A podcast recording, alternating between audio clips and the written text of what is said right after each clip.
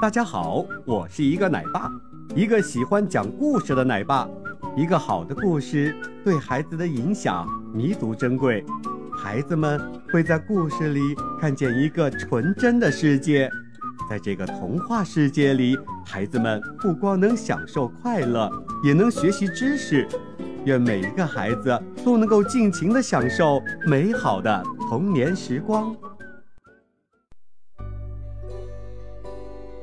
给小松鼠一个家。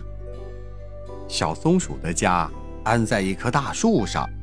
有一天，一阵狂风把大树给刮倒了，小松鼠的家没了，腿也受伤了。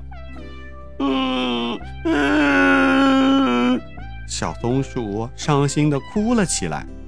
小刺猬听见了哭声，跑过来安慰它：“小松鼠，别哭了，到我家去住吧。”我的家又大又结实。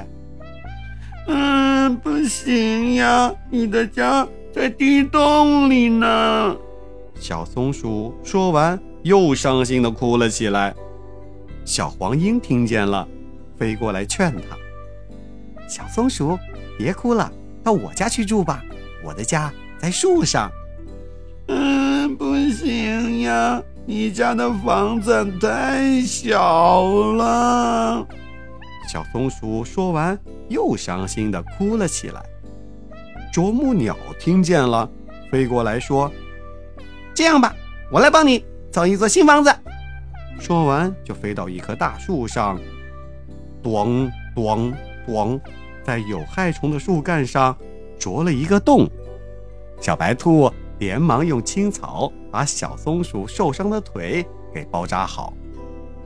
不一会儿，新屋就造好了，小松鼠高高兴兴地搬了进去。小刺猬找来一根长长的竹竿，在竹竿尖上绑了一个小口袋，伸到新房子的洞口。小松鼠打开一看，呀！里面全是他最喜欢吃的胡桃和松子。小黄莺衔来了树叶。小松鼠，我来给你铺新房。嗯，谢谢大家，谢谢大家。小松鼠感动的眼泪啪嗒啪嗒的直往下掉。小朋友们，小动物们帮助小松鼠重新建好了一个新家。小松鼠啊，感动的都哭了。当身边有人需要帮助的时候啊，我们也要伸出援助的双手哦。好的，今天的故事就讲到这里。小朋友们，在这个故事里，你学到了什么呢？记得和爸爸妈妈去分享哦。我们下期再见。